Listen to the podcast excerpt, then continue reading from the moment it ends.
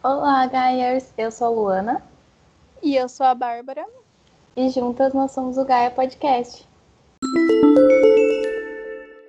Vamos começar com os recadinhos. Os recadinhos de hoje são os mesmos de todos os episódios, mas são recadinhos muito importantes, então vamos frisar eles de novo, né, galera? Bom, siga a gente lá no nosso Instagram, a gente posta muito conteúdo legal lá além dos conteúdos que a gente traz aqui no podcast para vocês. Então, tem conteúdos a mais lá. Lá também a gente consegue interagir com vocês, a gente deixa caixinha de perguntas, enquetes, então a gente tem uma maior proximidade com vocês mesmo. E o outro recadinho é para vocês apoiarem a gente no nosso Apoia-se.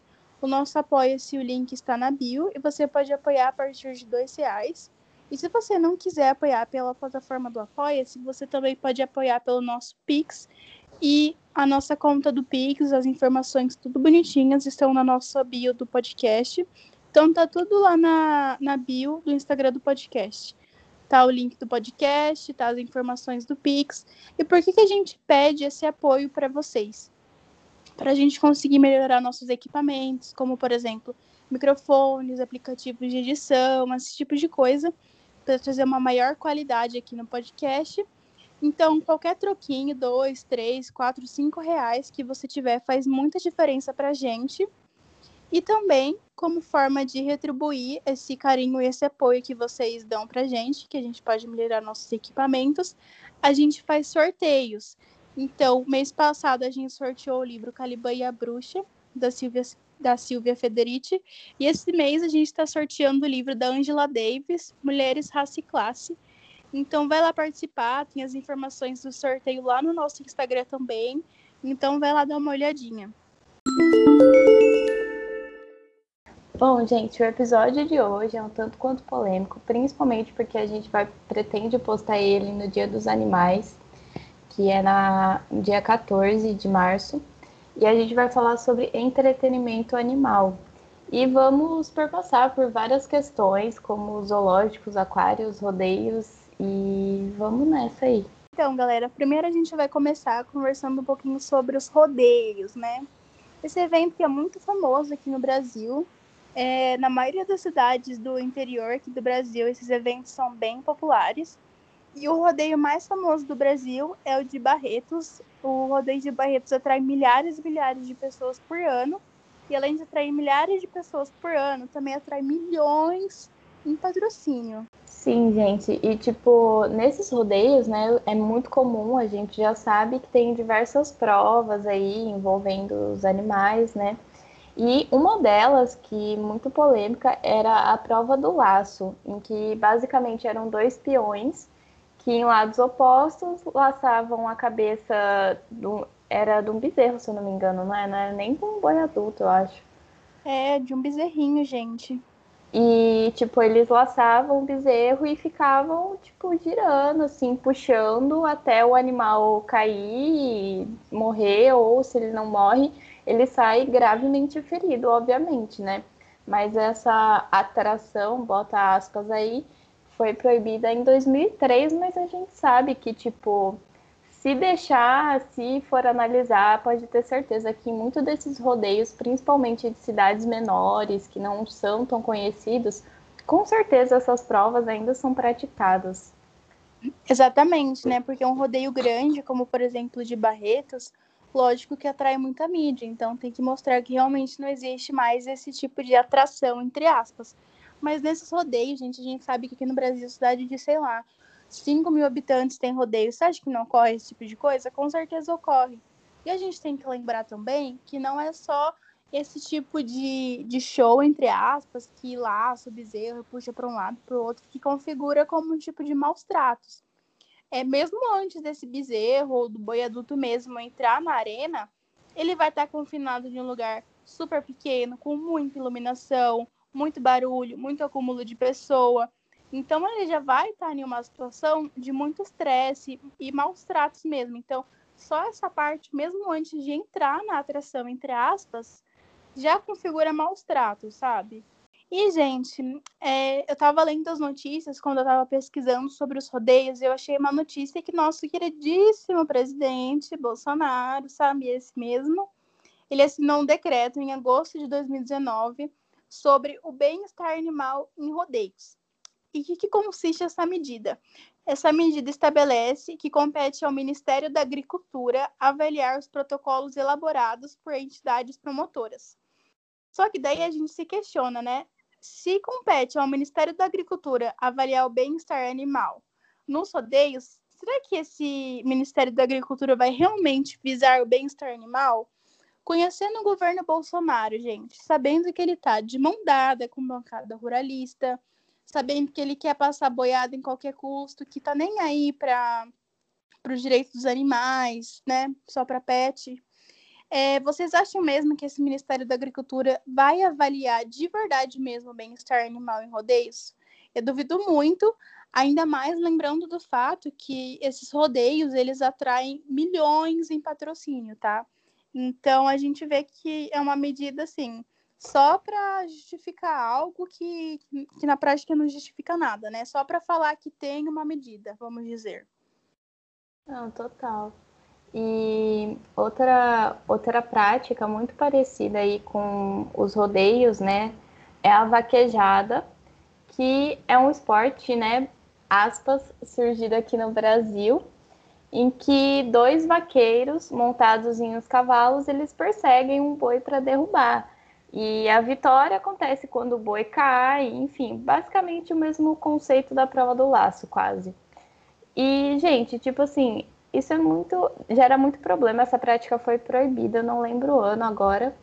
Mas, tipo assim, novamente, é uma prática que foi levada para cidades do, é, em Santa Catarina Tipo, então pro, provavelmente ainda em cidades pequenas essas práticas ocorrem. A fiscalização em relação a, é, a essas práticas é muito complexa, como a gente falou, tipo, às vezes num evento grande, ah, de fato, pode até não ter mais, mas e por trás, né? Ainda existe esse comércio, esse comércio de entretenimento animal é muito fomentado ainda, principalmente para as pessoas, é, nas pessoas de cidades interior, interioranas.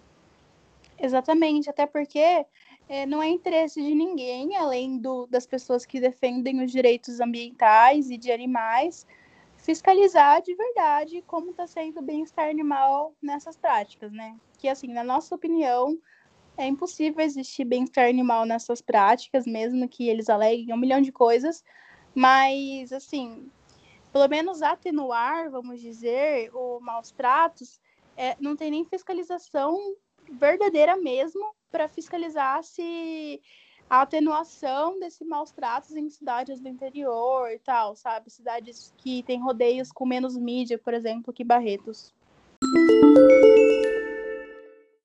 Então, gente, agora falando um pouco sobre aquários, né?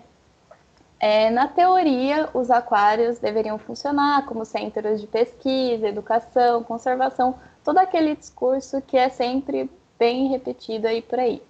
Só que, como a gente sabe, os fins de tudo isso são apenas lucrativos de entretenimento. E, tipo assim, atualmente a pesca, como a gente já falou no nosso primeiro episódio, é a principal ameaça da vida marinha, porque tem a questão da subpesca, que pesca outros animais juntos, enfim. Mas os aquários também contribuem para a ameaça da vida marinha. Para vocês terem ideia, de 15 a 30 milhões de peixes tropicais e milhares de invertebrados aí em pelo menos 45 países do mundo são exibidos em aquários privados e públicos. E, tipo, não tem nenhuma regulamentação sobre o transporte desses animais, o método de captura. Então, tipo assim, todo até o animal chegar no zoológico, no aquário, perdão, é, ele já vai sofrendo muito estresse ao longo desse caminho, muito sofrimento. É, muitos deles até chegam mortos já, entendeu? Então é uma prática muito insustentável. É, não dá.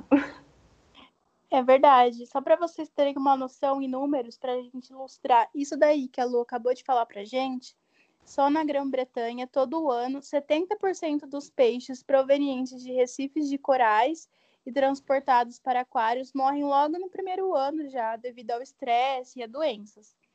E daí a gente também achou uma pesquisa que foi feita em 2004 pela Sociedade Protetora de Animais em Cativeiro da Grã-Bretanha. E essa pesquisa é, publicou que o resultado da maior investigação já feita sobre o tratamento de animais marinhos em aquários públicos na Grã-Bretanha. E por esse estudo, gente, estima-se que existam 40 mil animais em aquários públicos. Isso só na Grã-Bretanha, tá? E também esse relatório revelou que milhares de animais sofrem estresses, maus tratos e doenças sem nenhum tipo de tratamento. Também revelou que 70% dos aquários visitados, as arraias, os tubarões, os caranguejos, os peixes no geral, tinham cicatrizes e outras deformações. É, esse relatório aí também, né, é, acusou, né, os aquários de promover essa falsa verdade, né, de, enfim, pesquisa científica, conservação, educação ambiental, porque muitos deles alegam, né, que o trabalho deles é esse, é, principalmente sobre, sobre espécies ameaçadas de extinção. É, 80% dos animais são capturados nos oceanos e não resgatados ou criados em cativeiro. Então, tipo, não é um animal que está sobre ameaça de extinção, é simplesmente um peixe que eles foram lá e pe pescaram e capturaram. Não, não é tipo, ah, nossa, olha esse peixe aqui, o ambiente, o habitat dele está em risco e isso e aquilo. E, tipo, além disso, 98% desses peixes todos, eles não estão sobre, sobre ameaça de extinção. Então, assim, é um discurso muito falso, sabe? A gente cai muito nesse discurso e é, e é até compreensível a gente cair, porque, de fato, a gente não se atenta a esses dados que estão por trás e a gente não tem discernimento real do, de que peixe, de que espécie está em extinção, sendo que tipo o aquário vai dizer isso para você e o aquário às vezes nem vai estar tá dizendo a verdade, entendeu? É verdade, a gente não pode se culpar por já ter caído nesse discurso, porque eu acho que todo mundo já caiu. Eu acho que qualquer criança já fez viagem com a escola para aquário, por exemplo, aquário de São Paulo e tal. E a gente não deve se culpar porque a gente cresceu ouvindo esse discurso. Inclusive, a gente cresceu ouvindo esse discurso porque é o discurso que é interessante chegar nas pessoas. Então, a mídia, né, é, os donos, as pessoas que lucram com isso, vão fazer uma força bem maior para chegar a esse tipo de discurso nas pessoas do que o discurso que essa é uma falsa verdade, uma meia-verdade. E outra meia-verdade que a gente ouve muito por aí é que os aquários têm um papel educativo. Só que isso é mentira, porque o valor educativo dos aquários é quase insignificante. E essa pesquisa que a gente citou para vocês mostrou que aproximadamente 83% do público não lê os cartazes explicativos sobre os animais exibidos. E assim, eu lembro quando eu era criança, que a última vez que eu fui em aquário, eu era criança mesmo. Eu ia lá, olhava os animais, eu não tinha mesmo costume de, de ler que estava falando dos animais, ou raramente eu lia. E meus pais, meus avós, sei lá quem ia comigo, a escola e tal, também não se preocupava muito em, em, conversar sobre esse animal. Gente, até quando eu ia com a escola, não lembro da professora explicar sobre o animal lá, a gente se preocupava mais em ver o animal mesmo. Então, esse valor educativo, esse discurso do valor educativo é praticamente insignificante mesmo. Sim, é bem isso que você falou. Tipo, eu também, quando já fui em aquários, a gente não se atenta em ler. As pessoas vão lá para tirar foto, para falar, ai, olha o peixinho aqui. É uma exibição, é um entretenimento mesmo. Não tem valor educativo por trás disso. Poucas são as pessoas que, sei lá, se às vezes o aquário oferece algum guia, alguma coisa, são pouquíssimas as pessoas que vão nessas excursões assim tipo de entretenimento que é até parecido né, com essa questão de aquário, é a questão do Sea World. A gente vai conversar sobre um pouquinho sobre o Sea World, que também é uma questão bem polêmica, né? É, eu acho que todo mundo já deve ter visto em algum momento aí rodando na internet, né, aquela comparação do tamanho do estacionamento do Sea World com a piscina, né, que as orcas e outros animais marinhos são deixados. E, gente, é uma comparação bizarra. Se você nunca viu, faça essa pesquisa agora, tipo estacionamento, Sea World, e tenho certeza que vai aparecer essa comparação. É muito bizarro, sério. Gente, seria muito bizarro. A gente vai até deixar no nosso Instagram, né, Lu, pra vocês terem noção, porque assim, é totalmente bizarro mesmo. E nessa foto você consegue ver nitidamente como o espaço deixado para as orcas é muito pequeno. E, cara, são animais assim que viviam no oceano enorme, sabe? Então não tem comparação. Um bichinho vivia lá no oceano, vai viver numa piscina minúscula. Então você vê que isso é muito maus tratos. Sim, até em relação a, tipo, da, da vida, né, das orcas, por exemplo, em vida livre, assim, ambiente livre, as fêmeas chegam a viver até 100 anos, gente, tipo, bastante idade aí. E só que quando elas estão em cativeiros, elas vivem até 10 anos. É uma redução assim muito drástica, sabe? De qualidade de vida e muitas coisas. É claramente, Exatamente. mostra claramente esse estresse, né, que o animal sofre. Exatamente. As baleias orcas, elas atravessam milhares, milhares de quilômetros regularmente para buscar alimentos, para proteger seus filhos. E lá nos tanques, nas piscinas, elas recebem um peixe morto já de alimento, sabe? Então é uma diferença muito drástica do nicho dessas orcas. E a diferença, né, do SeaWorld para esses aquários convencionais é que além delas estarem confinadas em lugares minúsculos e tal, elas ainda também fazem parte de certos shows, vamos dizer, são treinadas para essas coreografias, para esses shows, entre muitas aspas, né? Inclusive, né, nessas coreografias que eu citei para vocês, que essas orcas são treinadas, é, já tiveram vários acidentes por causa disso. Inclusive, teve a morte da treinadora Dan Brachel, não sei como falo, gente, me perdoem. E antes da morte dessa mulher, as orcas e os treinadores e as treinadoras, eles faziam um tipo de coreografia, meio balé. E depois da morte dessa treinadora, agora os treinadores eles só fazem os comandos fora da água para evitar acidente como que aconteceu com a treinadora Down. Só que mesmo sendo que os shows acontecem com os treinadores fora da água para evitar acidentes com as orcas, durante o treinamento, os treinadores ainda nadam com as baleias orcas, então ainda assim é perigoso para esses treinadores. Inclusive teve vários casos, né, de ataques mesmo após é, essa mudança aí, né? É, e gente, tipo assim, o Sea World ele defende, né, também, assim como os aquários, uma política de ecologia, conscientização e tal, tal, tal. Só que a Naomi Rosé, acho que é assim, ela é cientista de animais marinhos do Animal Welfare Institute de San Diego. Ela não acredita nesse discurso, assim como a gente também não, porque para ela, né, aspas as falas dela agora, o Sea World conta mentiras para o público sobre ecologia e a biologia das orcas em nome de justificar o seu negócio. Eles são uma empresa com fins lucrativos irão proteger seus acionistas primeiro e fazer o que é certo com as baleias em um distante segundo lugar. E é basicamente isso, sabe, gente? Tipo, os fins lucrativos estão sempre, sempre à frente de qualquer bem-estar animal nessas instituições, sabe? Não tem como a gente negar essa associação. Exatamente. E, gente, não sei se vocês sabiam, mas nas minhas pesquisas, que eu estava pesquisando sobre o tema de hoje, os brasileiros são um grande público do SeaWorld. A maioria das pessoas que vão lá são brasileiros. E, assim, realmente, to toda pessoa que eu conheço que acaba indo para os Estados Unidos, assim, para Orlando e tal, vai lá no SeaWorld e tal. Gente, você pode aproveitar a sua viagem dos Estados Unidos sem ir para o SeaWorld, entendeu? Então fica a dica aí para você que quer ir para os Estados Unidos e fazer passeios lá. Você não precisa ir para o SeaWorld. Sim, gente.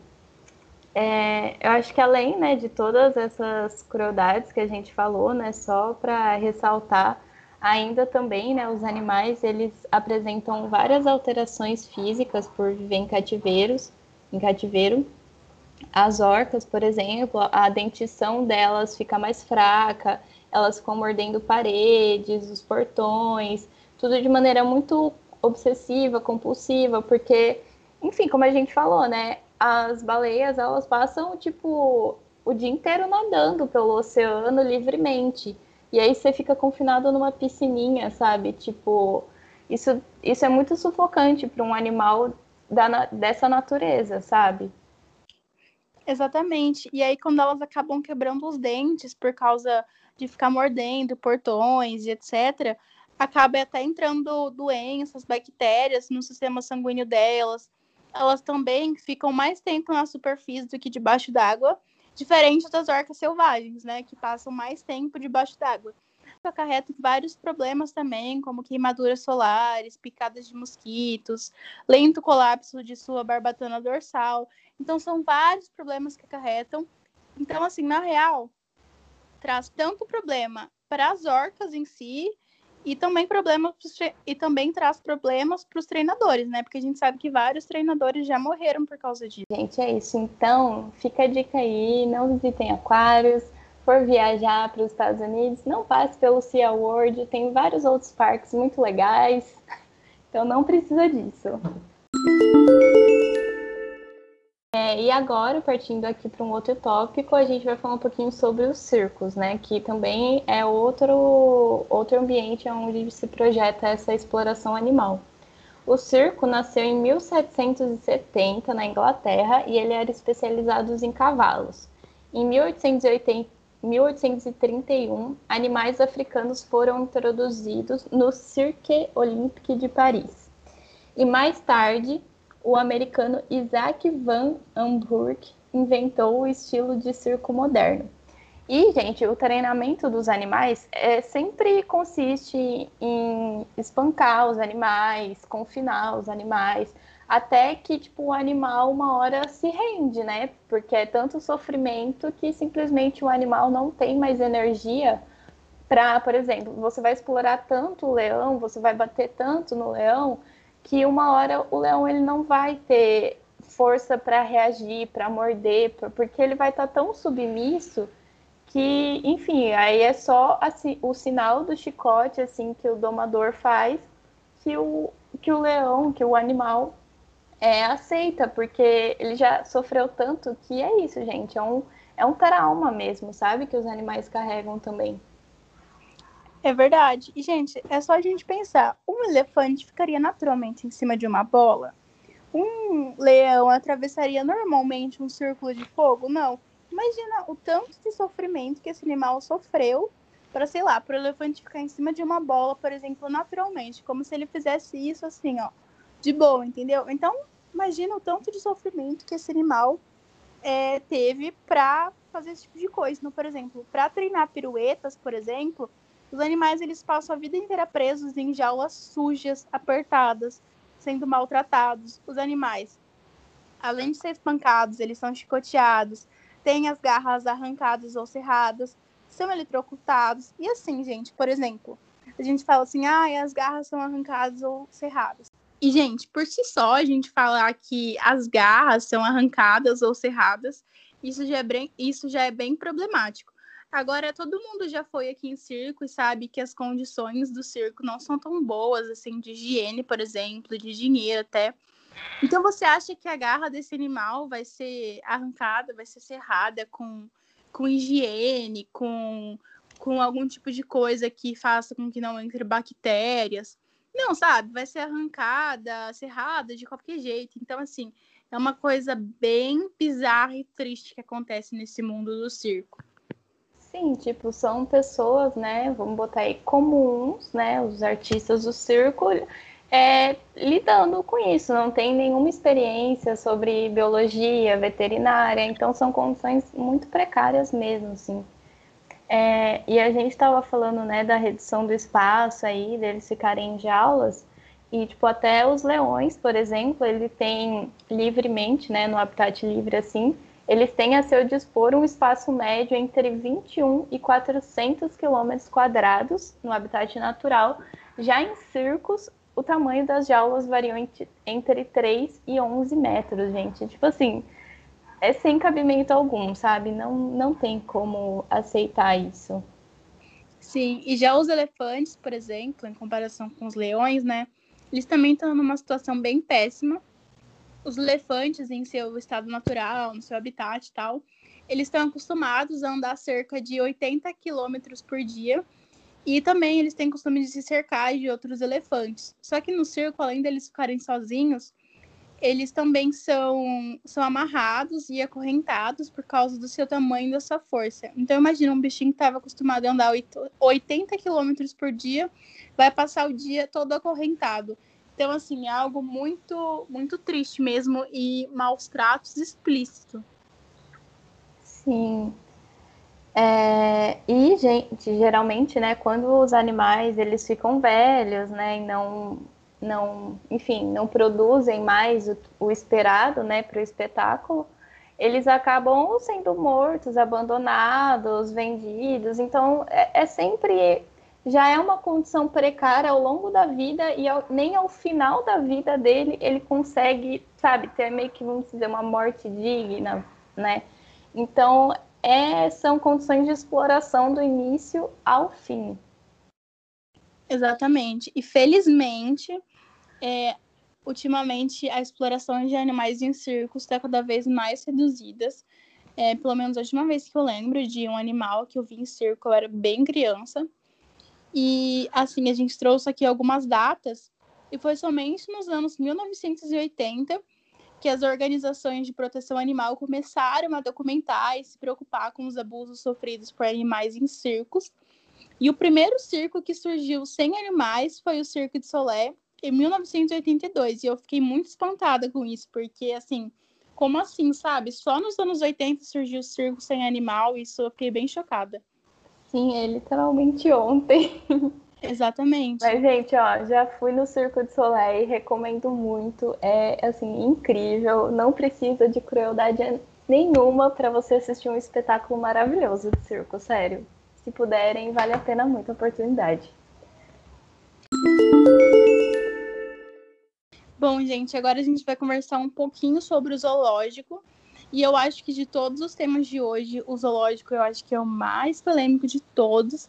E mesmo a gente trazendo vários dados aqui, várias pesquisas, várias coisas aqui nesse episódio sobre zoológico, eu tenho certeza que pelo menos alguma pessoa vai mandar uma mensagenzinha lá no nosso Instagram para falar alguma coisa. Então, vamos conversar sobre esse tópico bem polêmico que é o zoológico. Bom, gente, então, a problemática do zoológico, a gente tem alguns pontos principais. Seria a redução né, significativa do espaço confinado, assim como acontece no circo e nos aquários, é uma mistura inadequada das espécies nas jaulas, porque às vezes a maioria dos zoológicos não são fiscalizados da maneira correta ou administrados da maneira correta, então acontece muito essa mistura de espécies que pode gerar vários problemas ambientais e também né, a falta de tratamento médico adequado para os animais e as condições ambientais degradantes, né, tipo falta de alimentação, um clima que não é natural. Sim, e segundo o Animal Conservation for Life e a sigla é, WSPA, eles investigaram zoológicos na Indonésia por cinco meses e haviam muitos animais feridos, jaulas em condições precárias e degradantes, animais de grande porte acorrentados, além de visitantes tendo contato inadequado com os animais, né? A gente sabe que esses visitantes acabam oferecendo coisas que são inadequadas para os animais, como, por exemplo, cigarro, comida industrializada, plástico, enfim, esse tipo de coisa mesmo. E no Brasil, por lei, os zoológicos eles devem ser licenciados pelo IBAMA para assegurar padrões mínimos. Em março de 2004, de 45 zoológicos do Brasil, apenas 37,5 tinham licença. Desde 1990, o IBAMA pediu o fechamento de 29 zoológicos. E as principais razões de pedir os fechamentos desses zoológicos pelo IBAMA tá a falta de biólogos e veterinários e também a falta de, e, e também a falta de uma administração boa. Sim, gente, tipo assim, é, eu estava vendo, alguns consideram que não é um número tão alarmante para a condição do Brasil, mas mesmo assim, né, gente, tipo, ainda é um número significativo e que deve ser combatido a, a todo custo, se possível. É, essa, o IBAMA, né, esse fechamento dos zoológicos que eles estavam fazendo chama Zoo Legal, o, esse projeto. Mas, gente, lembrando que também o fechamento do zoológico demora muito, tipo, coisa de dois anos um processo de fechamento. E sem contar que tem, tipo, toda a questão da realocação dos animais, né? Que fim que vai dar esses animais. São situações muito complexas, entendeu? Sim. E outra coisa também que eu gostaria de ressaltar sobre essa questão do zoológico é que quando ativistas pelos animais falam sobre zoológicos, pessoas que trabalham com isso, como, por exemplo, veterinários, biólogos e tal, as pessoas se sentem pessoalmente atacadas, sabe? Como se a gente estivesse falando, tipo, meu Deus, como você é uma pessoa ruim por trabalhar no zoológico. E a gente não tá falando isso, sabe? Pelo contrário, se zoológico existe, é necessário que exista veterinários e biólogos que estejam lá trabalhando pelo bem-estar desses animais, sabe? Então a gente tá enfatizando aqui que a gente não tá, sei lá, atacando vocês nem nada, sabe? A gente tá mostrando que existe sim uma má administração, que, que não contrata biólogo suficiente, que não contrata veterinários suficientes. Então a gente queria ressaltar é, essa situação aqui. Sim, e gente, tipo, outra coisa, né, que sempre fala que os zoológicos estão muito, ai, preservação ambiental. Até comentei com a Bárbara recentemente, é, não sei se já abriu ou vai abrir um zoológico, um bioparque, seguindo as normas do IBAMA, né, eu acredito, né, se vai abrir, é, aqui no Rio de Janeiro, e tem uma parte, né, desse zoológico que é, tipo, experiência na savana africana. E aí eu me questiono, tipo assim, por que, que eu preciso de uma experiência na savana africana no meio da Mata Atlântica, gente? Hum. por que, que eu não vou ver os micozinhos bonitinhos? Ah, sabe, a Mata Atlântica já foi um bioma super degradado. Precisamos sim de conservação, de preservação aqui desse bioma. E aí, tipo, você vem e me traz um elefante lá do outro lado, um leão, tipo assim, sendo que eu posso ver esses animais num documentário, sabe? Então não tem necessidade de certas práticas também. Tipo, se é para preservação, então vamos ser estratégicos, ver onde a gente vai atuar a nossa preservação, entendeu? E outra coisa também, né? E além desse discurso da preservação, ainda cai no mesmo discurso sobre os aquários. Ah, é para fins educativos. Ah, é importante para a criança ver o leão, não sei o que, não sei o que lá, aprender sobre o leão, aprender sobre o elefante. Gente, é a mesma coisa do aquário. A pessoa, a criança, a pessoa, sei lá quem, vai lá ver, vai ver o animal e fala: Nossa, que legal, o animal. Mas a pessoa não vai ler a plaquinha e saber da onde é a região específica do elefante, que lugar do mundo, que lugar é, é a parte do mundo que os leões ficam, o que, que os leões comem, o nicho desse leão, tal, tal, tal, tal, tal, tal. Não, a pessoa só quer literalmente o um entretenimento ver aquele animal. Então cai no mesmo discurso do aquário mesmo, que a gente já comentou com vocês.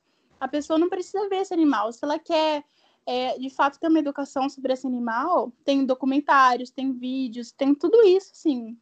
Há várias, em vários links da internet, em vários lugares da internet. Então, no fim, não é para fim lucrativo, é realmente para exibição do animal. Sim, ó, gente, só para vocês também não falarem mal aqui, eu trouxe, tipo, até um exemplo, né? Tipo, que alguns zoológicos, eles podem e devem, sim, realizar atividades de educação de pre preservação ambiental. E trouxe o exemplo do que foi feito com os mico-leões dourados, que restavam apenas 200 da espécie, e aí, entre uma parceria do Poço das Antas aqui do Rio e com o Zoológico Nacional de Washington, lá dos Estados Unidos, a população aumentou. Só que o foco é a gente lembrar que isso não reflete a maioria dos casos, sabe? Não reflete o fato de que aproximadamente dos 12 mil zoológicos existentes pelo mundo afora, a maioria é só entretenimento animal, lucro de, enfim, pessoas aí envolvidas em várias questões de tráfico de animais, não tem fim científico, entendeu? Não reflete a maioria dos casos. Exatamente. É, quando a gente está falando sobre a, a, problemática dos zoológicos, a gente não está falando que, assim, 100% dos zoológicos só exploram os animais, não tem veterinário direito, não tem biólogo direito a gente sabe que sim, tem vários zoológicos que são importantes para a preservação. A gente sabe disso. Só que essa realidade não é uma realidade assim da maioria do Brasil, sabe?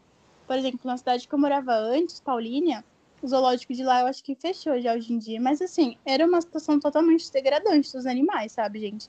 Assim, eu era criança e eu via que era uma situação assim extremamente degradante. Então a gente tem que ver que tem casos e casos, e tem muitos casos, infelizmente, que realmente são de maus tratos, de má administração, várias problemáticas que a gente já apontou aí. E assim, gente, como eu estava dizendo, tem casos e casos de zoológico, a gente sabe que tem alguns que foram importantes para preservação de algumas espécies, Só que, é, em primeiro momento, sempre vai priorizar o lucro desse lugar. E um exemplo disso é que com a crise do coronavírus, vários zoológicos fecharam, que tiveram pouca arrecadação, né, já que houve o lockdown e tal, ou, por exemplo, por causa do coronavírus, é, a gente sabe que os meios de transporte, eles foram... É... Que houve, qual que é a palavra? Hum. Que houve obstáculos nesses meios de transporte, uhum. então, por exemplo, ah, não conseguiu transportar tais alimentos específicos para o animal do zoológico, ou ah, não conseguiu arrecadar tanto dinheiro igual arrecadava antes. Então, por causa dessas problemáticas, tanto do transporte quanto da arrecadação que diminuiu, vários zoológicos tiveram que abater vários animais ou abandonar os animais. Então, eles fizeram, então esses zoológicos, vários fizeram esquemas de animais que iam abater primeiro e animais que iam abater depois. Então a gente vê que assim, né, no fim, no fim, no fim, é, sempre vai priorizar o lucro primeiro. Ah, gente, meio que é isso, né? Como a Bárbara já falou, a gente não está aqui culpando biólogo, veterinário, pesquisador, muito pelo contrário, né? Esperamos sim da atuação deles. É, a gente está criticando exatamente um sistema especista que faz com que a gente veja os animais como objetos passíveis de exploração, escravização, morte e tipo, enfim, tornando cada vez mais difícil a gente visualizar que os animais também são sencientes, os animais também têm o espaço deles, a vida deles, o convívio social deles. Então, por último, nosso último tópico sobre entretenimento animal são as rinhas. Então agora a gente vai conversar um pouquinho sobre as rinhas. O que, que são as rinhas? É uma prática, entre aspas, né? Que dois animais são colocados frente a frente e provocados até eles brigarem. E tem a rinha de aves, rinha de cães. É, dentro da rinha de aves, por exemplo, né, no treinamento aí entre aspas do animal, Gente, é muita crueldade envolvida também, assim como dos animais de circo, tipo, ficar segurando o bicho de cabeça para baixo, pelo pescoço ou pelo rabo, jogar o animal para cima, é, banhos de água, água fria, exposição solar intensa. Então, tipo assim, é exatamente você vai explorando o animal, né? Tipo, degradando a saúde dele o máximo para ele ficar estressado e, enfim, e nessa entrar na briga e, e é isso. Inclusive, né, falando até sobre a vida, né, o tempo de vida dos animais, nos galos, é, com um ano já o galo já é colocado para brigar, sabe? A gente reduz muito a qualidade e o tempo de vida dos animais com essas práticas. E no Brasil, gente, obviamente a prática é ilegal, né? Tanto a rinha de cães, de aves, porque maus tratos animais é crime aqui no Brasil, só que, mesmo assim, é um, é um mercado, né, um nicho que fomenta 500 milhões de reais em apostas, gente. Então, assim, aquela coisa, né, não é só porque é crime que está na lei que as pessoas deixam de fazer. Exatamente, a gente acha que, principalmente as rinhas, né, é algo que ocorre muito pouco, é algo extremamente pontual, assim, mas não. Como a gente viu pelos números, essa questão das rinhas de aves não é algo pontual, e até, né, como que vai ser pontual se fomenta cerca de 500 milhões de reais em apostas. Então, é algo que é muito presente, só que as autoridades, enfim, fingem que não veem. Também tem as linhas de cães, que também é crime, só que essa prática ganhou destaque. E hoje tem apostas de até 10 mil. E os cães, principalmente os cães pitbulls, são trancados em ambientes escuros, eletrocutados, é, ficam sem convívio social. E esses cães, principalmente os pitbulls, eles ficam tão, eles ficam tão traumatizados e que mesmo com os tratamentos, eles não se recuperam completamente e se isolam.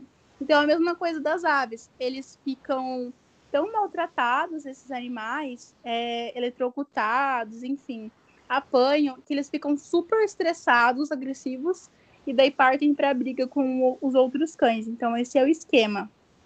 Inclusive, é, aquela, não sei se é uma lei que, que é estadual, federal, enfim, mas que tem que colocar focinheira em cães de, de raças, né, considerada é, perigosas, tem que colocar a focinheira quando for sair, passear, e às vezes, gente, o animal por si só é, tem, enfim, são feitas pesquisas em relação a isso.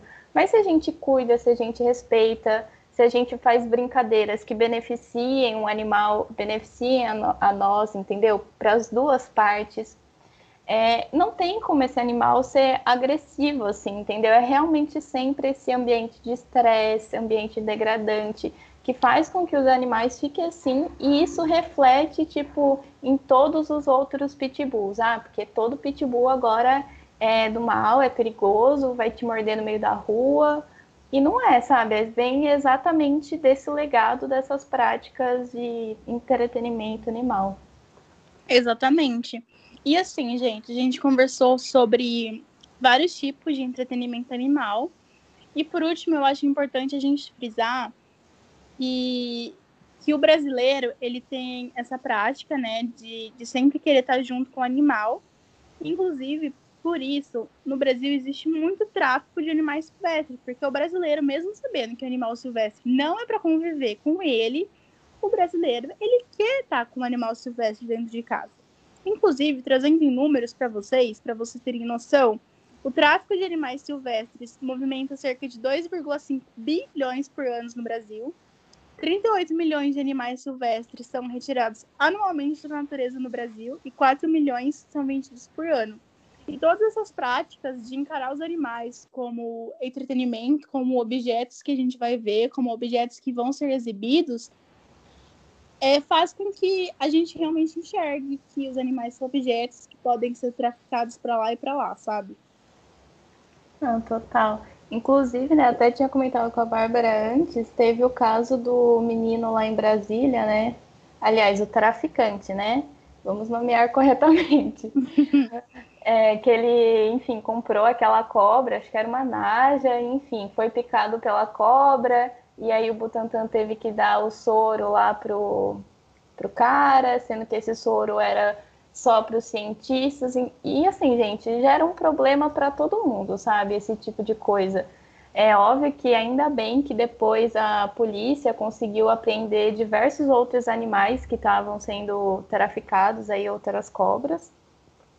E, enfim, mas, gente, não dá, sabe? Eu sei que é bonitinho. Eu, aliás, eu acho muito estranho quando as pessoas, tipo, compartilham aquelas fotos de macaquinho de fralda. Eu fico tipo, meu Deus, gente, alguém solta esse animal, sabe? tipo, beleza, a gente vê na internet, é bonitinho, não sei o quê, mas a gente tem que pensar que isso não é o natural para aquele animal, é, não é o ambiente dele. E, enfim, a gente já domesticou os cães e os gatos, isso aí é outro papo, mas deixa o resto dos animais viver a vida deles, porque a gente já enche o saco demais. Gente, então agora vamos para as indicações, porque o episódio já está chegando ao fim. Como indicação, eu vou deixar o documentário Blackfish. E esse documentário mostra a questão do SeaWorld, é, que mostra né, as condições das baleias, orcas lá. Enfim, é, recomendo esse documentário. E se eu não me engano, tem na Netflix. Pelo menos quando eu assisti, tinha na Netflix. Eu acho que tem ainda. Bom, gente, e a minha indicação é um livro que eu comprei ele numa feirinha do shopping, assim, foi muito um achado, que é o Manifesto pelos Direitos dos Animais, da Rafaela Shuai, eu acho que é assim que fala. E é um livro bem curtinho, tem umas 200 páginas, e ele aborda diversos aspectos é, sobre a luta dos animais, traz contexto histórico, fala sobre aqui o entretenimento que a gente falou, é, moda, testes em animais. Então, acho bem legal e ela traz diversos aspectos é, em relação ao direito, né? É, traz exemplos do Brasil. Então, é bem legal. Se vocês quiserem ler, se aprofundar e saber de outras coisas também, fica aí a dica. Então, essas foram as indicações do dia. A gente espera que você tenha gostado do episódio de hoje. É um episódio com bastante informação, né?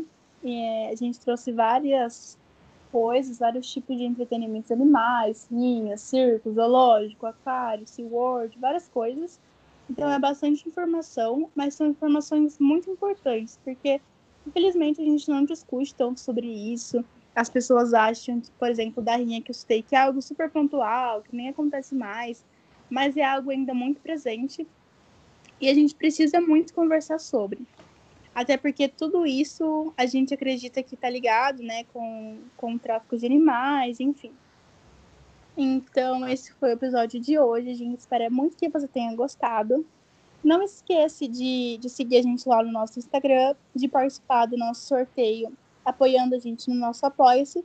E se você ouvir esse episódio, poste nos seus stories no Instagram que você está ouvindo esse episódio, marca a gente, porque assim você ajuda a gente a divulgar nosso podcast também, que a gente faz com muito amor, muita pesquisa, muito carinho aqui para vocês. Então a gente espera que você tenha gostado do episódio e até a semana que vem, porque agora a gente está de férias, então vai ter vários episódios para vocês. Então, semana que vem já vai ter outro. Uhul! Beijo, gente. Até o próximo episódio. Beijos. Tchau.